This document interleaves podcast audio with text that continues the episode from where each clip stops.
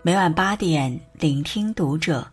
愿我们人生的每一次遇见都犹如初见。嘿，晚上好，欢迎收听读者，我是主播如初。那如初今晚要和你分享到的是来自作者武小武的文章，《一双鞋说透人生》。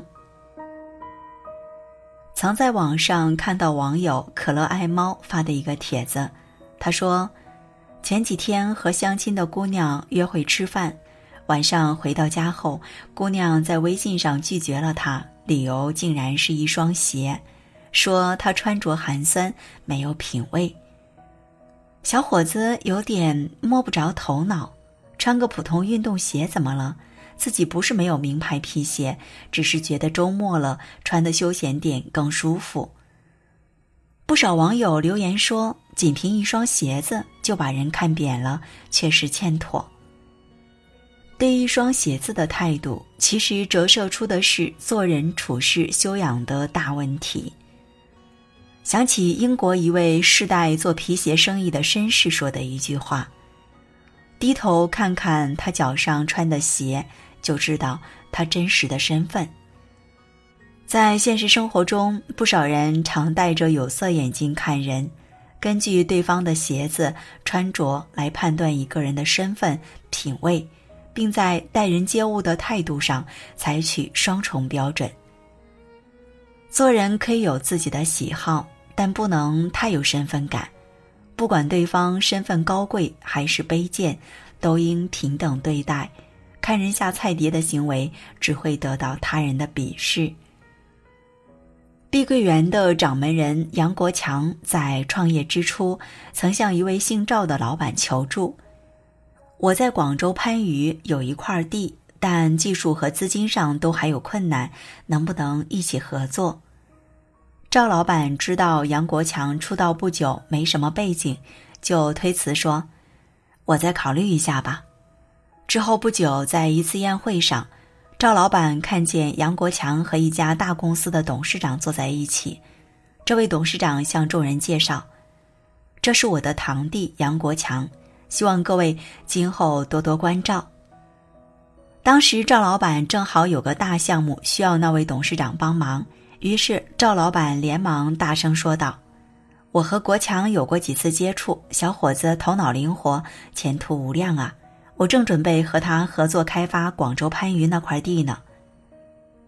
杨国强喜出望外，我这边一定全力以赴。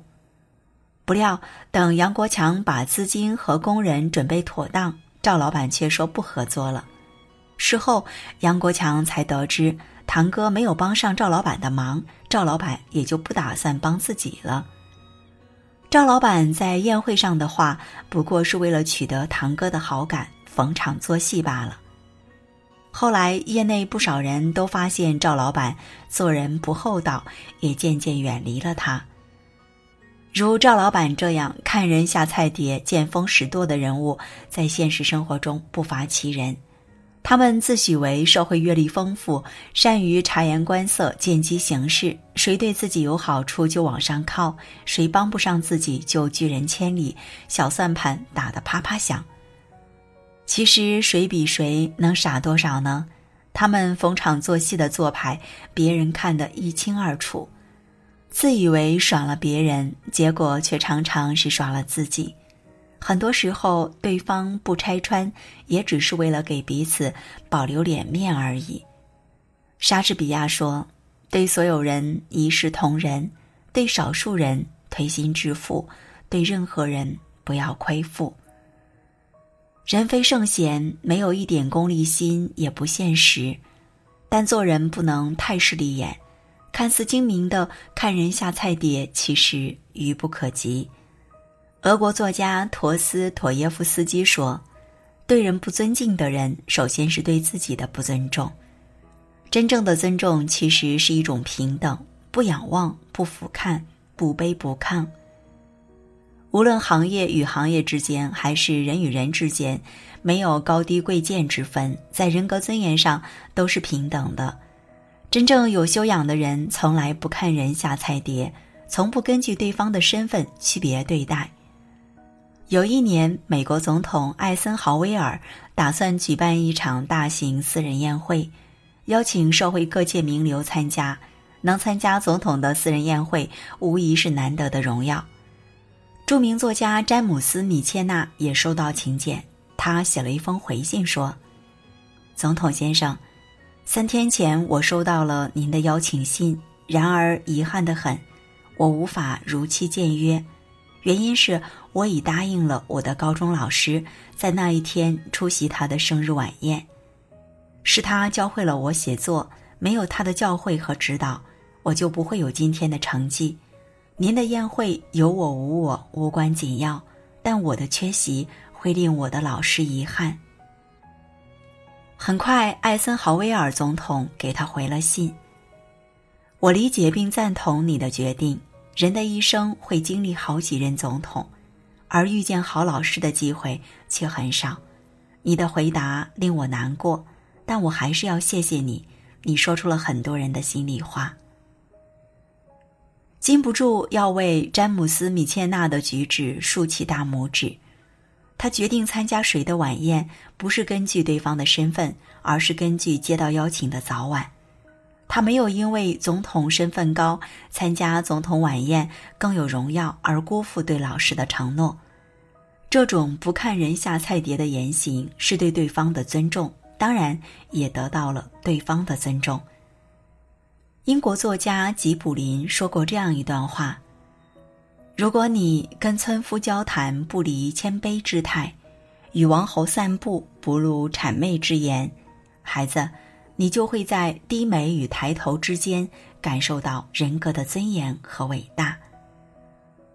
当我们摒弃对金钱、身份、庸俗崇拜的臣服观念。”当我们发自内心的对他人人格体现出平等的尊重，就会给他人带来阳光和温暖，也会为自己带来真挚的友谊和和谐的交际。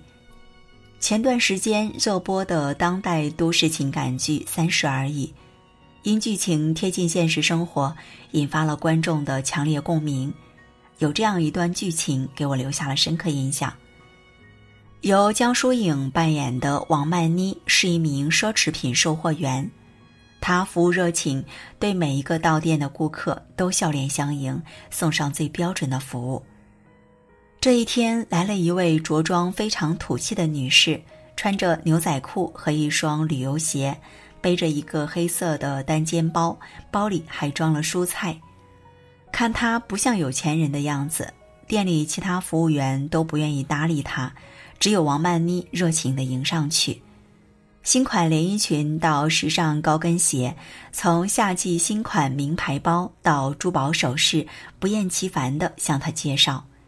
最后，女士停留在了珠宝区，她想买最贵的定制珠宝。王曼妮非常震惊，立刻把她请进了贵宾室。女士觉得王曼妮是一个不看人下菜碟的年轻人。所以，后来当其他店员要求加他微信时，他一口拒绝，说只想与王曼妮联系。最后，他决定定制这份价值百万的项链。之后不久，真的带着卡来了，而且签下了协议，不退不换。王曼妮凭借三年都没开过的百万元大单，被提升为店里的销售主管。人性复杂，世事难料。有时候，我们肉眼所看到的情景，并非事物的全部真相，不过是浮在水面的冰山一角。水面下的大部分情况，往往并不知道，但往往是冰山一角形成了我们对一件事的判断，从而造成误解。这就是心理学上的冰山理论。剧情中，王曼妮跳出了冰山理论的误区。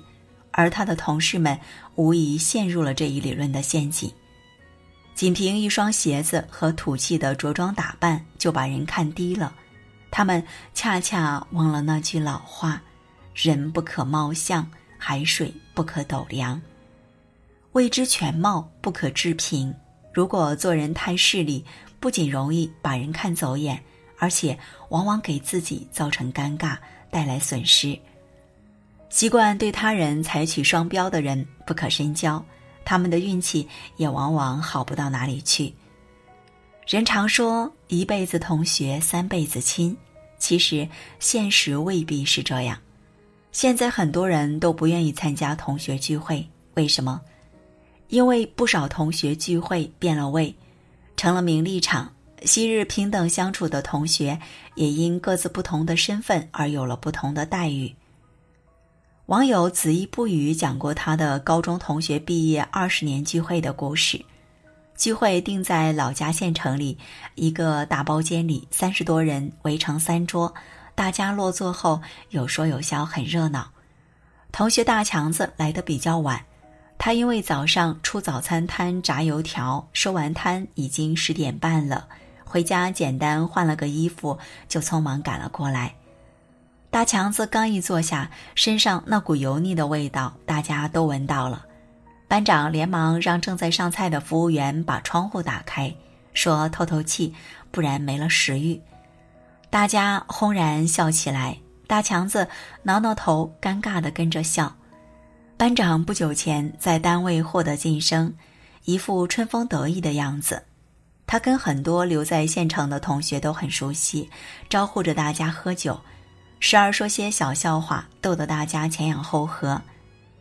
轮到大强子给班长碰杯时，班长坐着说：“大强子，你怎么还在炸油条？做点什么不比这个强？”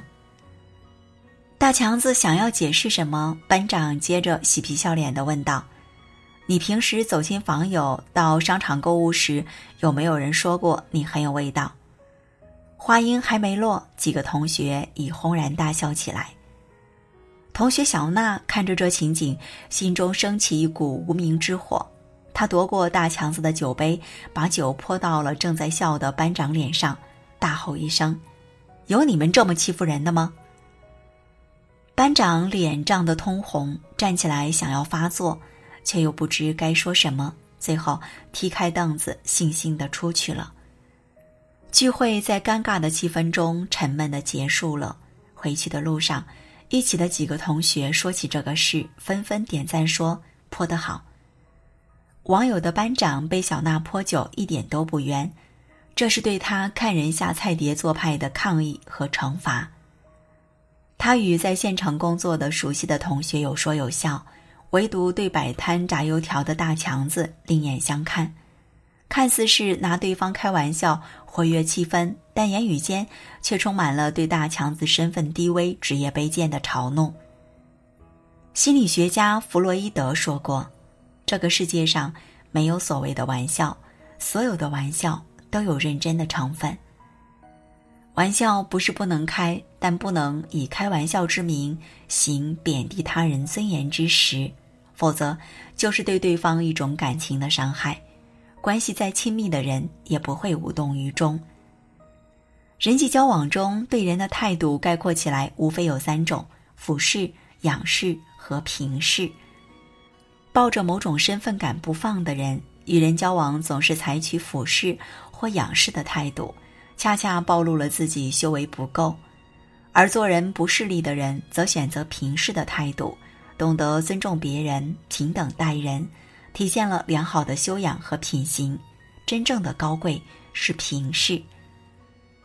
英国哲学家洛克说：“不论富贵，不论权贵和庄稼人，都应一视同仁，并不因特殊情况而有出入。抛弃看人下菜碟的做派，平等待人，既是一种姿态，一种风度，也是一种修养，一种品格，更是一种智慧，一种胸襟。”愿我们在人之上时把别人当人，在人之下时把自己当人。